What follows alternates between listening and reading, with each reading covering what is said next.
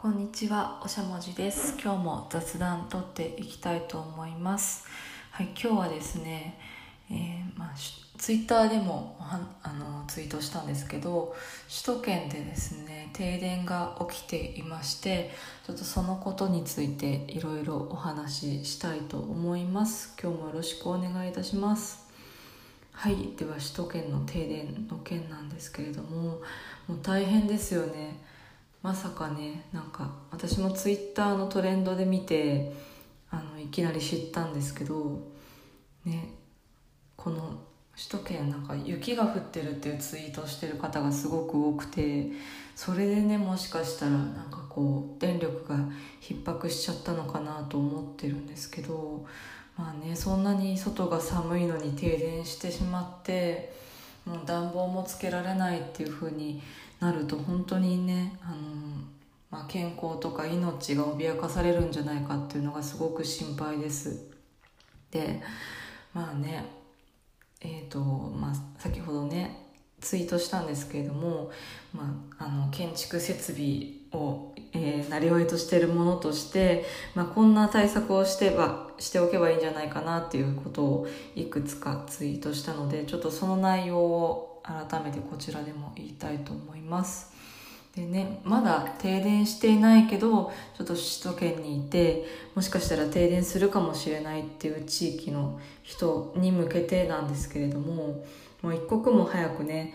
あのととにかく早く停電した時のための準備っていうのをしてほしいですでその時にね、まあ、節電しなきゃいけないと思うんですけどもう電気を消してろうそくをね持ちながら準備するっていう風にするともう暗くて時間がかかってしまうしあの火を持っていろいろ移動するっていうのはすごく危ないのでやめてもらいたいです。で実はね照明っていうのはそんなに電力を使わないんです。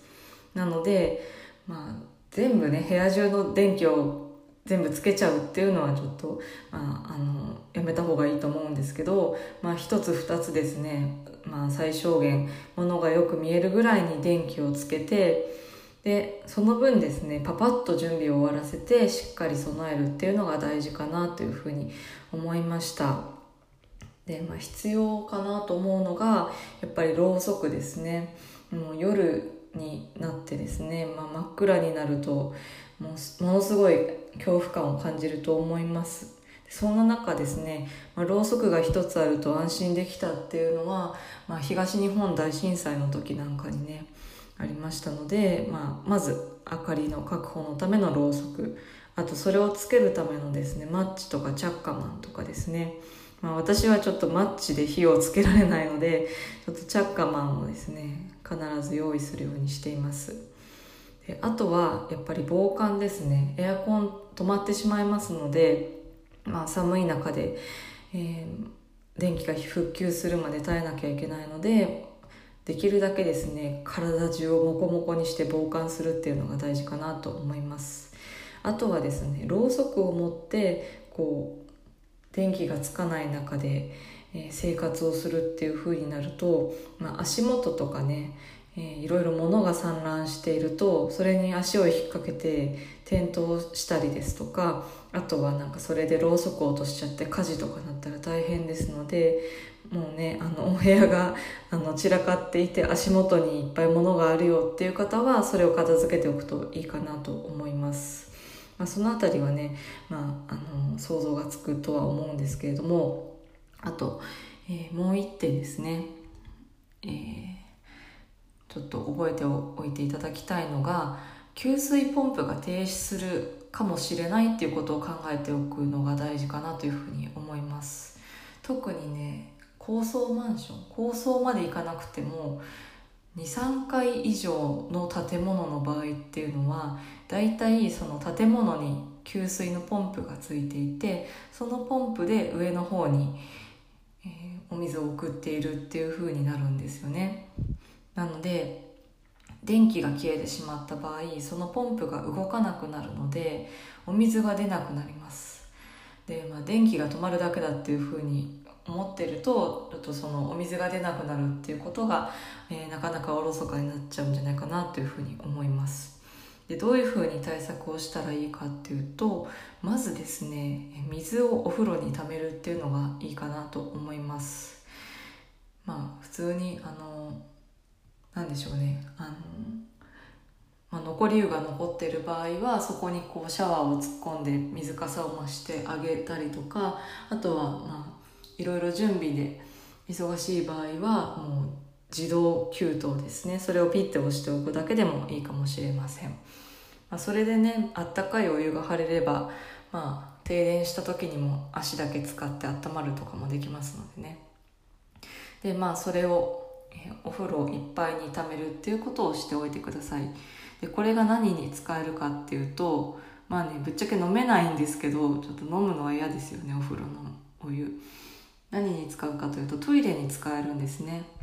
で水洗トイレっていうのは、まあ、水が止まったら使えないんじゃないかっていうふうに思われるかもしれないんですけど実はお水があれば流れるんですね、まあ、もちろん便器が壊れていたりとかあの排水管が壊れてる場合はちょっとあの無理なんですけどもしその便器とか排水管が大丈夫な場合はその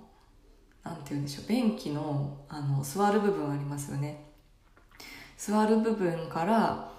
えーと、水をですね3リッター程度バケツに入れて勢いよくジャーッとですね流し入れるとそのままですね。あの水洗トイレをこう流す時みたいな感じで流れてくれるんですね。でポイントはですね勢いよくっていうところですね。勢いよく流せば割と少なめの水でも流れてくれます。まあコツがいるんですけどまあえー、よかったらですねまあ平常時の時からやってみるのもいいんじゃないかなと思っています。はい。そんな感じですかね。あとはあれですね。スマホの充電をしておくっていうのがいいかなと思います。あとまあできればパソコンとかあのノートパソコンとかですね。バッテリーで駆動できるものとかモバイルバッテリーとかも充電しておくといいといいと思います。でこれはですね逆に電力逼迫しちゃうんじゃないかって思われるかもしれないんですけどもうスマホの充電とかはそれもですね、まあ、照明と同じくそんなに電気は使わないので、まあ、節電も重要なんですけどそれより停電した時のことを考えてやっておくといいかなと思いました。でこのぐらいですね。あの、まあ、対策としてやっておけばいいのかなと思います。はい。では次はですね、まあえー、節電のために何ができるかですね。まずですね、まあ、できればその、え、電力量の多いですねたくさん電気を使う家電は使わないっていう風にした方がいいかなと思います、えー、例えばですね電子レンジとか、え洗濯乾燥機ですね。洗濯機よりも乾燥機の方がかなりあの空気を温めるのにエネルギーを使いますのでそれも控えた方がいいと思います。あとは食洗機もですね結構お水の温度を上げて、えー、お湯の状態にして洗うっていうものが多いので、えー、電力使用量は多いです。なのでその辺りはですねちょっと控えて、えー、いただけるといいかなと思いました。あとは暖房なんですけど、まあ、雪が降ってるくらい寒いと暖房つけないで我慢ってちょっと、まあ、まあ、命の危険があると思うんですよね。なのでエアコンは、まあ、つけるけれども温度は下げ目でその分厚着をするっていうのがいいかなと思います。あとは温かい飲み物を飲んだりとかあとは体を動かしたりすると、えー、低い温度でも割と快適に過ごせます。あとはですね、えー、暖房をつける部屋を限定するっていうのが一番いいかなと思います、えー、普段3部屋暖房をつけているのであれば1部屋だけにですね限定してそこに人をが集まるっていう風にするのがいいと思います。またですね、え、その部屋の中に、まあ、扉で仕切れるクローゼットとか部屋とかがあればその扉は全部閉めておくっていうのがいいかなと思います。あとはですね、まあ、コロナの感染ウイル感染リスクが上がってしまうんですけれども究極ですねその換気ファンですね24時間換気ファンを止めて壁に吸気口がある場合はそれを塞ぐっていうふうにすると、まあ、暖房の効率が高まります。あとはですね、まあ、気化式の加湿器もですね、えー、止めるとちょっと暖房が暖かくなります。これらはですねウイルスの感染リスクが高まるので例えば不特定多数の人がいる場所とかあとは熱を出している家族がいる場合とかですねあとは感染リスクの高い高齢者がいる場合っていうのはまああのやめた方がいいかなと思っています。まあ、以上はですね、まあ、やっておいた方がいい対策かなと思います。ちょっとチャプターを分けますはい続いてですねちょっとこの停電騒ぎに関して、まあ、だいぶモヤモヤしたのでそのモヤモヤについてお話ししたいと思います。ちょっとねあの停電するかもって言ってパニックになってる方とかあとはねモヤモヤしてなんかすごくあの気分が悪いっていう方は